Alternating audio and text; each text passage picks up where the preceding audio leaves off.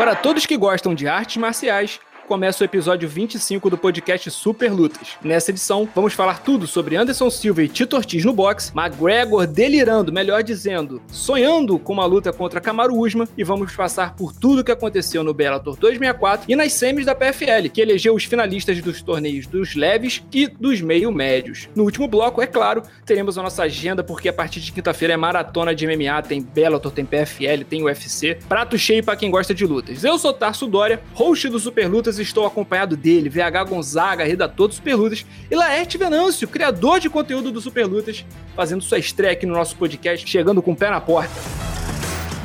Superlutas Podcast. Tá pronto para o combate?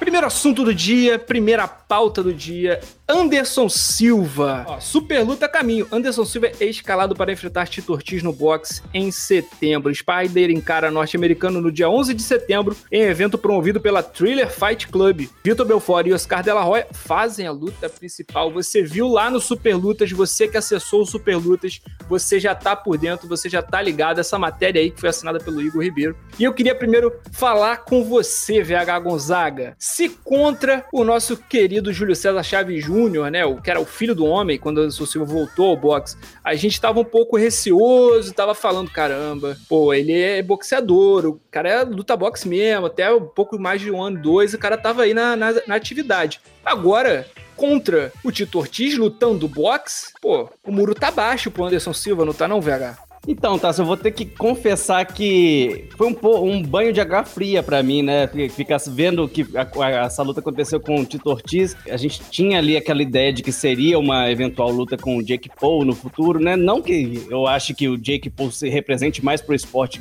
do que o Tito Ortiz, mas eu falo mais pelo casamento. O Anderson veio de uma luta muito boa contra o Chaves Júnior, que deixou a gente impressionado, realmente, muito feliz de ver o Anderson vencendo de novo. E agora casam ele com um, uma grande referência, eu não vou falar lenda, mas uma grande referência do MMA, ex-campeão do UFC, mas que não tem um forte ali a trocação. Eu, eu, eu, eu acredito que teriam outros nomes que, poderia, que poderiam fazer frente ali para o Anderson um grande desafio, mas um, um, um bom sinal ali para quem queria ver, para quem sonha em ver a revanche com o Belfort, fazerem, promover essa luta no mesmo card que ele vai lutar, que a gente vai falar disso agora mesmo, é um sinal de que pode ter esse reencontro histórico aí.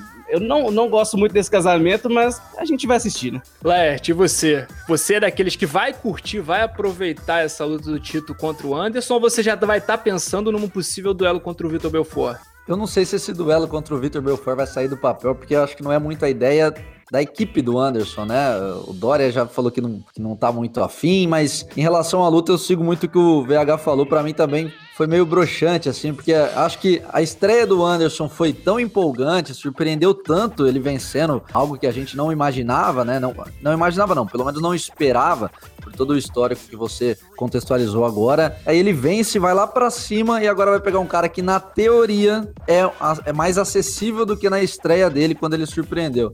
Então, o aspecto é, é, esportivo, sinceramente, me deixou um pouco na mão. Eu preferia a revanche, pode parecer maluquice isso. Revanche não, preferi o confronto contra o Logan Paul, porque já que é para entreter, já para fazer algo diferente, chuta o balde, vamos, vamos de fato botar dinheiro no bolso do Anderson, que certamente ele ganharia muito mais enfrentando o Logan Paul do que o Tito Ortiz, né? Mas não deixa de ser uma, uma atração interessante, principalmente pelo tempo, né? Não vai completar três meses do Anderson. Ele lutou dia 19 de junho, agora dia 11 de setembro. Então o cara tá realmente faminto, tá, tá, não tá muito afim de ficar perdendo tempo, 45 anos na ativa, duas lutas em três meses nesse ponto específico eu achei muito legal. Gostei dessa visão que vocês passaram, né? Porque realmente o Júlio César Chaves Júnior, a gente inclusive tava fazendo live aqui do Super Luta no dia segunda tela, e era aquele negócio, a gente tava falando, o papo antes da luta era, olha, o Anderson Silva vai lá, vai fazer uma boa luta, tem um cara capaz, mas o Júlio César é, pô, ele é sinistro, ele tem o sangue na veia ali, ele é, pô, é filho do homem. E aí o que a gente viu foi o Anderson Silva fazer uma grande luta e tudo mais, já falamos bastante disso. Procure aqui no canal do Super Luta, se você estiver ouvindo a gente no Spotify, acesse o YouTube do Super Lutas, porque porque, ó, tem um especial sobre isso. Mas eu queria falar dessa questão esportiva, né? Porque o VH, será que esse é um sinal de que, de repente, o, o, o Anderson Silva vai estar tá mais propenso a buscar lutas assim? Que, pô, é o Tito Ortiz, beleza, é um lutador, não é o Logan Paul, mas, pô, realmente não, não enche tanto assim a bola, não dá aquela, aquele prazer. Ninguém quer hoje em dia, eu acho que ninguém mais para pra ver uma luta do Tito Ortiz com aquela vontade. Caraca, hoje o Tito vai lutar. O Anderson Silva é diferente. O Anderson Silva tá meio que levando o Tito nas costas nessa, né? Com certeza. É, até porque você falou muito bem, levantou aqui, eu vou cabecear. Se você for reparar as últimas lutas do Anderson no, no, no, no UFC, ele não foi mal nos primeiros momentos ali. Pelo menos um, ele fez um primeiro round bom, um segundo round bom. Depois aconteceram, caiu o ritmo e tal. Agora, se você for falar de casamento entre Anderson e Tito Ortiz sem falar de MMA, não faz sentido para mim. O que, qual sentido tem você colocar o Tito Ortiz pra lutar um boxe contra o melhor trocador, na minha opinião, da história do UFC? É, é uma coisa é que nem uma coisa que a gente pode falar aqui também para quem não, que não assistiu, o, o Laerte entrevistou o Luiz Dória, que no final ele falou que tava com bons planos ali pro Anderson. E eu já fiquei, ah, Belfort, é o Logan Paul, o Roy Jones Jr. Eu, eu queria muito ver o, ele com o Roy Jones Jr., mas não, aí aparece um Tito Ortiz aí, que com certeza já estavam negociando antes, né, no momento ali, após luta contra o Chaves Jr. Então, é, vender essa luta com uma atração de boxe, como uma das principais atrações da noite da luta do Vitor, eu não sei, assim, se eu fosse um, uma pessoa que tá entrando no esporte agora, dificilmente, eu, se eu não trabalhasse com isso, talvez eu preferia assistir outra coisa, entende? Eu, eu não sei se me empolga tanto assim, realmente, essa luta. O, o, o, VH tocou num ponto interessante do Dória. O Dória deixou bastante claro na entrevista que a ideia era Logan Paul. Eles estavam querendo realmente uma luta pro Anderson fazer um dinheiro a mais. É um cara que, obviamente, não precisa provar mais nada para ninguém. Então, talvez a gente possa presumir que para pegar uma luta com aviso prévio, igual foi, né? A luta foi anunciada semana passada, basicamente um mês, né, da disputa. Pelo menos eu acho que o salário vai ser bem legal, né? A bolsa deve, deve ter essa, essa recompensa para pegar uma luta contra um cara que na teoria, na teoria não, na prática hoje em dia não tem apelo comercial nenhum, Tito Ortiz, ainda mais no boxe, né? Com todo respeito à história que ele teve no MMA, que foi muito grande, mas 2021, Tito Ortiz aposentado há 3, 4 anos, é, sendo bem sincero, ele não tem um apelo comercial muito grande. E uma coisa importante que a gente tem que falar, o Laerte Tassi, o pessoal que está acompanhando, é que quando a gente fala de Logan Paul ou Jake Paul, a gente não tá de maneira alguma desmerecendo a carreira do Tito Ortiz. Forma alguma. O que a gente tá falando é o que é verdade. Esses dois têm, gostem ou não, esses dois têm movimentado o mundo do boxe, eles têm, ele tem ele, alavancado aquilo. O Mike Tyson, inclusive, é um cara que tá elogiando muito eles pelos que, pelo que eles têm feito. Tem gerado dinheiro, tem gerado engajamento, tem, é, tem trazido outros, outro tipo de público, que é a galera que assiste YouTube. E que, inclusive, trouxe também a luta do Popó com o Whindersson Nunes. Goste ou não, também é outra, outro papo para se discutir, mas vai acontecer. É, o do Esquiva com o Júlio Cossielo, não é isso? Então, esse é o tipo de engajamento que isso traz com esses, com esses garotos. Mas o main event desse card é Vitor Belfort contra Oscar de la Roya. Eu queria saber, pra gente não, não entrar tanto no Oscar de la Roya, guardar essa luta do Vitor Belfort, quem sabe, para uma outra oportunidade, para um outro podcast, comente, mande cartinhas pro Super Lutas, diga o que você quer ver por aqui. Mas, por alto, o Laerte, você que falou aí do, do entretenimento, da diversão, de, de, ser mais esportivo e tudo mais. Vitor Belfort contra De La Roya ou Anderson Silva versus Tito Ortiz? Qual luta você acha que vai dar um, um, um não vou falar um show, mas vai atrair mais o público, vai entregar uma qualidade melhor para quem for assistir, não só esportivamente, né? Mas digo também, é, qual luta você acha que pode acabar sendo mais plástica? Eu acredito que a do Anderson, até pelo estilo, né? Pelo, até um pouco, acho que talvez isso, um pouco do que a gente viu na última luta do Anderson, talvez possa estar. Tá influenciando na minha decisão, na minha opinião aqui a respeito disso, porque tá muito fresco ainda o que esse cara fez há pouco mais Sim. de dois meses, né? Então eu tendo a acompanhar mais essa, essa narrativa. Talvez até por isso essa luta foi colocada no card como um common event para dar um, um, up, né? E antes, só para encerrar aqui essa parte da minha, da minha questão, tem um. Não tô, juro que eu não tô sendo irônico, hein? Tô, juro mesmo, a galera pode achar que tô, mas querendo ou não, é o Vitor Belfort visionário entrando em ação, que há muitos anos ficava falando da Liga das Lendas e oh. de maneira, podemos dizer assim, escrito por linhas tortas, mas tá indo de encontro que o Vitor sempre bateu na tecla, né? Então é realmente engraçado a gente analisar isso hoje. Caras mais veteranos que já construíram sua carreira no esporte, o VH falou, se enfrentando em condições diferentes e tudo mais. Pois é, tem que dar uma moral pro cara. Você falou e falou muito bem. Ele já tá há muito tempo falando, vender, tentou vender a ideia pro Bela, acabou que não rolou por lá, mas no box parece que tem, tem solo fértil aí e tá proliferando. Bom, Anderson Silva versus Tito Ortiz, dia 11 de setembro, ainda tem Vitor Belfort contra Oscar De La Hoya na luta principal desse card. Thriller Fight Club, box, mais informações no Super Lutas, nos podcasts Super Lutas, nos vídeos do Super Lutas. Procure saber no Super Lutas. Em busca de mais um recorde, Conor McGregor mira em Kamaru Usman. Vou nocauteá-lo também. O irlandês revelou o desejo de enfrentar Kamaru Usman ao responder sobre a sensação de nocautear oponentes em três categorias de peso. McGregor aqui no UFC já atua de peso pena leve e meio médio. Meio médio é essa agora a categoria do Kamaru Usman. Vamos dar uma olhada nas aspas do Conor McGregor. Abre aspas. É tremendo. Eu amo esse recorde. Se eu lutar pelo cinturão dos 77 quilos, vou nocautear ele, Camaro Usman. Com isso, eu teria o nocaute mais rápido em lutas por título do UFC, 13 segundos, o maior número de knockdowns em uma disputa de cinturão com 5 e mais um nocaute em uma luta por título no UFC. Três lutas por cinturão, três nocautes, três novos recordes, é logo ali. Laerte e VH, antes de eu passar essa, essa, essa belezinha aqui, esse, esse pedido de Natal do Conor McGregor, esse momento dele, pois esses analgésicos devem estar muito bons. Conor McGregor nos meio médios, tá 2-1. Duas vitórias, uma derrota, uma vitória e uma derrota para o Nate Diaz e uma vitória, aquele nocaute via ombros contra o Donald Cerrone interessante, boa atuação, né?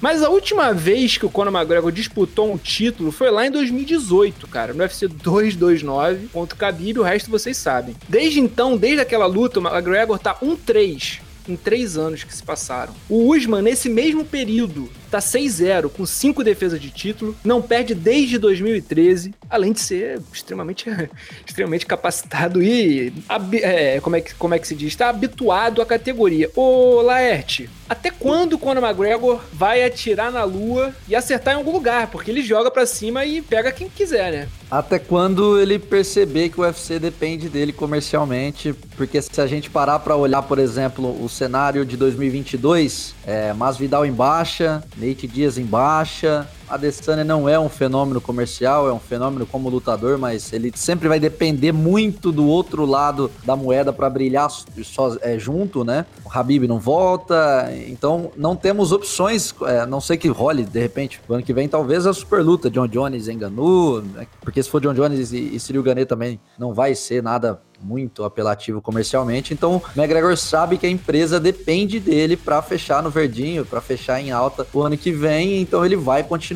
batendo nessa tecla, por mais bizarro que possa parecer, né? Kamaru Usman e Conor McGregor hoje é, seria quase um, um, mismatch, né? Um casamento que não faz, não é nem questão de fazer muito sentido é, é, esportivamente falando, porque isso, claro, não faz, né? Mas até o encaixe técnico não é algo nem que desperta muita curiosidade da gente, porque só se os deuses do MMA se alinhassem em torno do, do irlandês, que é um excelente atleta, mas realmente o encaixe técnico ali é, é muito ruim, né? Então, McGregor é, é, um, é um fenômeno por causa disso. Ele sabe jogar o jogo, ele sabe. Ele tem uma leitura muito boa das coisas, embora ultimamente tenha perdido muito a mão. É, é até um assunto interessante para a gente debater depois. Acho que se encontra no pior momento é, psicologicamente, podemos dizer assim, né? Tá tendo atitudes não, sem pé nem cabeça que antes ele não tinha. Mas enquanto ele, ele perceber que o UFC depende dele, tem essa brecha para ele fazer alguma coisa, porque de fato é o único nome, ele vai continuar explorando e a gente vai ter que ficar vendo essas coisas e, e com aquele receio, né? Pô, será que isso vai acontecer? Tomara que não. É, o cara sabe jogar o jogo.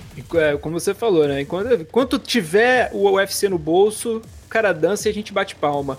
Ô, VH, adorei esse ponto que, que, que o Laerte trouxe. E eu queria até perguntar para você, porque nesses últimos dias, para quem não tá acompanhando, McGregor tem feito vários tweets atacando diversas personalidades, diversos lutadores, e depois vai e apaga o tweet. É, tá muito ativo na rede social, tá, tá com o tempo livre, tá com a perna quebrada, acontece. Mas o VH, dá vontade de mandar mensagem pro Conor McGregor daquelas assim, mas amigo, fora dos stories, você tá bem? Porque deve estar tá num momento complicado, porque como o Lart falou, na última luta contra o Dust Poirier, ele já deu uma perdida de mão naquele trash talk, que a gente sabe que ele gosta de pegar lá onde machuca, mas quando ele falou, ninguém falou tipo, caraca, foi tipo, oh, que isso, cara. Quando o McGregor tá passando da hora, que nem fruta, já ficou madura, agora já agora só para baixo. É, Tasso, não sei se você vai lembrar, quando a gente foi fazer a pré é, UFC 264, não foi? A Poirier foi. e McGregor 2, eu falei para você que pela primeira vez eu não senti o McGregor verdadeiro, ele forçando muito ali para tentar entrar na cabeça de alguma forma do, do, do Poirier, mas aquilo ali não estava funcionando, não tava, chegou até a ser constrangedor em alguns momentos, que ele não respondia as perguntas do jornalista. Ele fazia isso muito bem, essa parte de quando é, ah, o jornalista perguntava uma coisa, ele ia partir para outra, mas era bom, era bom de assistir. Depois o McGregor, a pessoa eh, tem filho, assim, eu não tenho filho, mas já você conhecendo muitas pessoas, você muda, então. Você viu o McGregor mais calmo contra o Cerrone, na, na segunda contra o, o Poirier também, ele mais tranquilo. E ali você viu ele, que ele perdeu nesse, no, em janeiro desse ano, ele, ele, tentando forçar uma rivalidade que não tinha, a partir do momento, de uma cobrança que o Poirier fez, de uma, de uma doação que ele faria para a instituição dele. Então, é exatamente isso. Você vê, o Comier mandou muito bem quando ele falou sobre o Conor, Conor publicamente, depois que o Conor falou aquela besteira sobre o pai do, do, do Habib, que é um cara que tá pedindo por ajuda, assim, e, e você vê essas coisas de... de é, o momento do Conor são três derrotas nas últimas cinco lutas, um cara que é o primeiro duplo campeão do UFC, é um cara que cresceu no UFC sendo... se tornou uma lenda mesmo do MMA, não vou falar nem que é um dos melhores de todos os tempos, mas financeiramente, o cara como promovendo as lutas é o melhor, e você vê isso caindo por terra, é, deve deve ser muito difícil para ele. Você sente fome no Conor McGregor ainda? Você sente aquela fome do maluco que nocauteou o Aldo em, em 13 segundos? Você sente essa fome? Eu acho que ele, ele, ele, vai, ele continua lutando, eu acho que a gente pode cravar. De um ano em um ano ele vai lutar. A gente vai ver esse cara em ação. Mas de repente não é aquela luta que é por causa do dinheiro aí, cara, no MMA, nos esportes de combate, quando você tá socando a cara do outro, quem quer mais, quem tem mais fome, geralmente leva vantagem, ainda mais olhando as categorias que o Conor McGregor tá. Você sente ele com fome? Eu acho que ele pode achar que sim, mas não. Eu não acredito nisso. É, é uma fala que a gente gente pega também foi na derrota dele em janeiro pro, pro Poeira, que o Dana White citou Rock 3. Eu adoro, porque eu sou fã de rock, galera, então vocês me desculpem, mas que ele cita o Rock 3 ali, que o Rock vai ganhando de todo mundo, mas depois ele descobre que os, que, que os adversários deles eram meio arranjados, né, entre aspas. Ele fala, como é que você dá fome pra um cara que tem tudo? E isso é, é não é difícil de entender, não é uma coisa difícil. Se eu tenho tudo, pra que, que eu vou ficar treinando é, três meses ali, me machucando, fazendo spy? Não faz sentido. Eu acho que o Conor McGregor ainda tem, vai se apresentar por mais algumas vezes, mas não acredito que vai, vai acontecer. Não vejo, não vejo coisa boa para ele, a não ser que ele acha ali uma, uma luta muito específica, porque vende. Isso aí é uma verdade. O Laerte falou, ele vende enquanto ele estiver andando com uma perna, ele vai servir pro UFC. E Laerte, me diz, o VH acha que ele luta mais algumas vezes? Eu acho que ele luta mais algumas vezes, imagino que você também pense isso. Só que eu vou te perguntar, você não tem um pouco de medo? Como a gente já falou, ele é primeiro campeão duplo do UFC, é simultâneo. Pô, bateu em muita gente sinistra. O José Aldo é, para muitos, o melhor peso pena de todos, todos os tempos. O, o, segundo é o Max Holloway. E ele também venceu o Max Holloway. Entendeu? Subiu no peso, é, foi pro peso leve e venceu o Ed Alvarez, que é um, é um arquiteto, né? Um cara, um cara que levantou o MMA nos anos 2010 e tudo mais. Você não tem o medo que o Conor McGregor entre uma fase assim, BJ Penn, cara, que comece a pegar umas lutas? Porque olhando, ele quer subir pro 7-7. Não é uma categoria tranquila. Tem muitos wrestlers lá de bobeira. Quer ficar nos 70 quilos? Também não é uma categoria tranquila. Até o peso, até o 15 tem gente que luta. Vai descer pro Pena? O que, você acha dessa fase, cara? É, essa comparação com o BJ Penn é interessante, mas não sei se a gente consegue levar. É claro que a ideia não foi levar o pé da letra, obviamente, mas é porque ele é um cara tão grande que ele não vai ficar lutando com qualquer um. É, é diferente do, por exemplo, a gente pode citar um Ray Maynard da vida, vamos pegar um exemplo assim. Foi um cara que disputou cinturão e tudo mais e caiu e começou a pegar uma galera ali da, do meio da tabela. O McGregor não tem essa chance dele fazer, porque para enfrentar ele tem que ser um cara, pelo menos do tamanho dele, não do tamanho porque não tem como comercialmente falando, mas alguém que, que faça sentido essa luta acontecer, pelo menos no cenário hoje, né? A gente olhando que ele ainda tá por mais que tudo isso esteja acontecendo na carreira do McGregor, é, ele é um cara que ainda em 2022, quando ele voltar, ele vai estar sempre a uma vitória da disputa do cinturão, que é um clichê que a gente sempre fala aqui, todo, todo mundo fala isso, quem acompanha MMA nos últimos anos, e ele ainda tem esse poder, ele tá a uma vitória de ser um, um próximo desafiante. Então, é, é, realmente esse aspecto que o, que o VH falou é muito interessante, porque é o subconsciente da gente, né? A gente pode até pensar que acredita em algo, mas no fundo não tem como. É o que você citou, né? Quando tem duas pessoas trocando porrada dentro do octógono, amiga, 10 centímetros a mais ali de, de incentivo, de, de, vontade, de fome, né? Aquela frase clichê também do o trabalho duro vence o talento sempre que o, o, que o talento não trabalha duro. E o McGregor não é nem questão de, de, de, não trabalhar duro, isso a gente não pode falar, né? Não tem como a gente, a gente saber desse tipo de coisa porque a gente não acompanha o dia a dia. Mas de fato você não tem a mesma motivação de estar tá lá no topo, ainda mais num esporte que cobra tanto a saúde do seu corpo, né? O esporte de alto rendimento nunca é saudável, né? É bom, galera, tem a diferença entre esporte e esporte de alto rendimento, né? E não é saudável. O cara agora teve filho, a família mudando, então é realmente não tem como julgar a falta de, entre aspas, tesão dele agora, porque realmente não. É, é, é, ser humano, cara. O cara é ser humano, ele não é robô, ele não tem. Vou entrar, treinar, vencer os melhores do mundo. É uma coisa que eu concordo muito com o que o Laerte disse é sobre adversários. O McGregor, por exemplo, não, eu nunca tinha ouvido ele falar o nome do, do Bronx até dois meses atrás. Foi Nem sabia que tava não, contratado é, esse? Quem é esse rapaz? Exatamente. A gente teve ali, é, eu tava lá, inclusive, no, no UFC São Paulo 2019, e o do Bronx acabou a luta é, e pediu o McGregor. Velho, não teve tweet, não teve nada. Entrou pro ouvido e saiu pelo outro. Então é, eu acho que é, é mais ou menos por aí.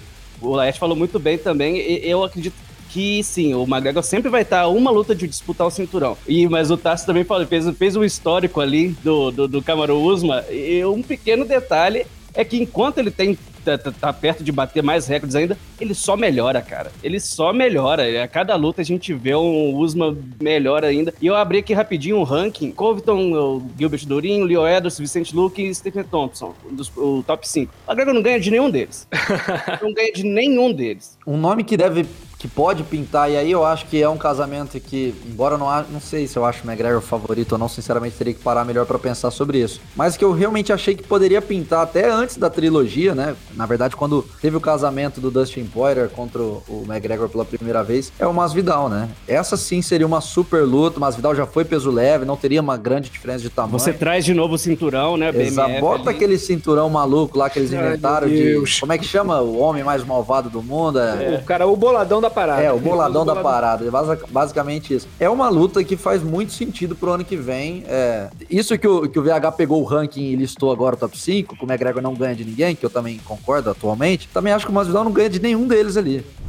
Terceira notícia do nosso episódio de hoje: Scott Coker elege AJ McKee como o melhor lutador do mundo quem pode vencê-lo, diz o mandatário do Beto. O presidente volta a elogiar o novo campeão dos penas e coloca no topo do planeta. Olha, cara, se o NJ McKee, com 18 vitórias dentro do Bellator, invicto, diretão, cara, finalizou o Patrício Pitbull, é o melhor do mundo hoje, o, o, o, o Laerte? O que, que o Patrício Pitbull era, né? Onde é que tava Patrício Pitbull antes? Porque o Patrício Pitbull dos anos do, não vou dizer 10 anos cravados, mas nos últimos 8 anos, 7 anos, pô, levou nas costas do Bellator e teve resultado, né? Se a gente pegar essa linha narrativa do Scott Coker, Patrício Pitbull tava acima dos seres humanos, né? Ele não poderia nem ser considerado no ranking ali, se a gente for pegar essa linha de raciocínio do presidente do Bellator, porque realmente é. Sim. é. Mas é, é, é, aquele negócio, é empresa, né? Ele vai vender o peixe dele, ele vai, vai colocar o Magui, que de fato é um cara diferente, pra gente ficar bastante de olho, provou mais uma vez. Mas agora ele vai uh, surfar nessa onda aí o máximo que ele puder, vai colocar o.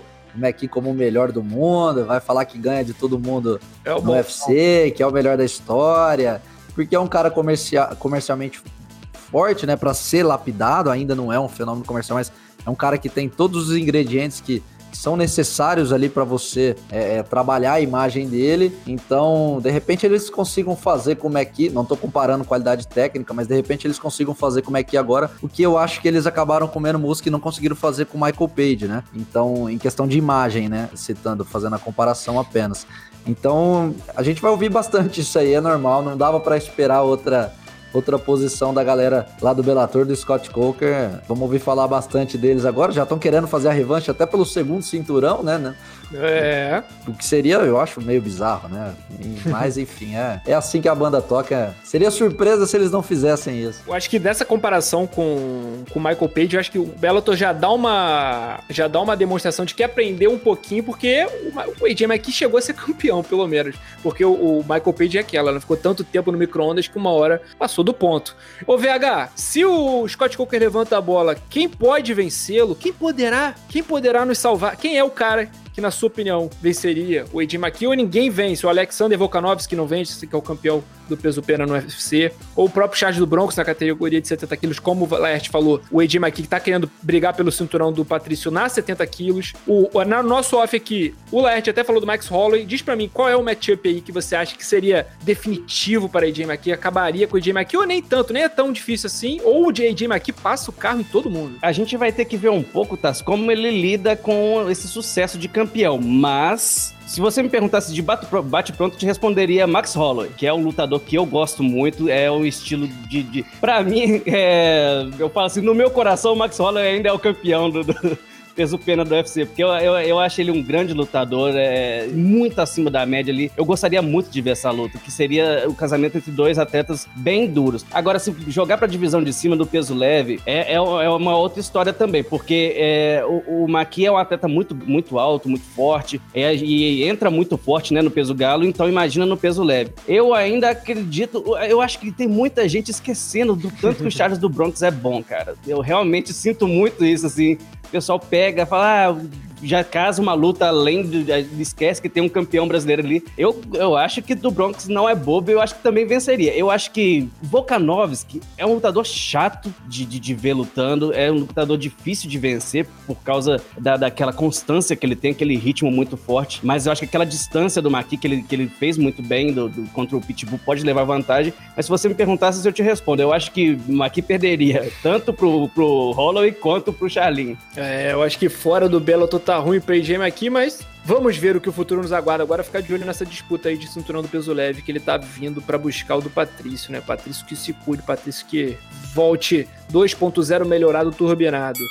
Notícias da última semana revisadas, analisadas, conversadas e debatidas. Vamos agora para a agenda do final de semana que vem que tem uma maratona de MMA. Vem comigo, ó. PFL. Na quinta-feira, a PFL vai definir os finalistas do peso leve feminino e peso pesado masculino, começando pelas mulheres. A atual campeã da categoria até 70 kg e 300, Kyla Harrison, tenta avançar de fase e vai enfrentar Jenna Fabian na luta principal. Do outro lado da chave, a brasileira Larissa Pacheco enfrenta Taylor Guardado de olho no cinturão e no prêmio milionário. A Pacheco já bateu duas vezes na trave contra a Kala Harrison, então faça sua torcida aí para ela chegar na final, quem sabe enfrentar a Kala Harrison e quem sabe na terceira levar um milhão para casa, né? Não faria mal nenhum. Entre os homens, o Decágono vai tremer com as semifinais dos pesos pesados e tem Brasil também, hein? Grata surpresa do torneio de 2021, Bruno Capelosa, falamos dele nessa edição do podcast, tenta o título inédito pro Brasil, hein, no peso pesado. O atleta pode chegar à final se derrotar Jamel Jones. Se triunfar, o paulista enfrentará o vencedor da luta entre Denis Goltsov e Ante Delidia. Olhando brasileiro, dois brasileiros, hein? Larissa e Bruno Capelosa nessa quinta-feira na PFL. Vamos para sexta-feira, que tem Bellator? Vamos lá. Aos 46 anos, o interminável Sheik Congo tem mais um compromisso pela frente. Fala dele. Veterano no MMA, com mais de 40 lutas na carreira, o lutador faz a luta principal dessa sexta-feira contra o também veterano Sergei Karitonov, essa vez direto do museu, hein? Disputada no peso pesado. No evento, o Brasil será representado pelo Marcelo Gon, que faz sua estreia no Bellator e vai enfrentar o Kelvin Tiller no card principal. Chegamos ao sábado, depois de uma semana de folga, o Ultimate retorna para mais um card em Las Vegas. O evento promove o UFC Las Vegas 34. O show vai ter como luta principal o duelo entre os pesos médios, Kelvin Gastelum e Jared Cannonier. Olha só, hein? Esse card aí vai ter o Brasil também, porque vai ter Alexandre Pantoja e Josiane Nunes. Então na quinta tem Brasil, na sexta tem Brasil, no sábado tem Brasil, tem Brasil sempre. Anote na agenda e não perca. Essa foi a 25 edição do podcast Super Lutas. Eu sou Tarso Dória, fui Tarso Dória, continuarei sendo Tarso Dória. Estive hoje com Laerte Venâncio e VH Gonzaga. Agradeço a preferência, convido você a buscar o Super Lutas em todas as plataformas, em todas as redes sociais, acessar o superlutas.com.br, porque tá muito bom. Até a próxima ouvida, até a próxima escutada.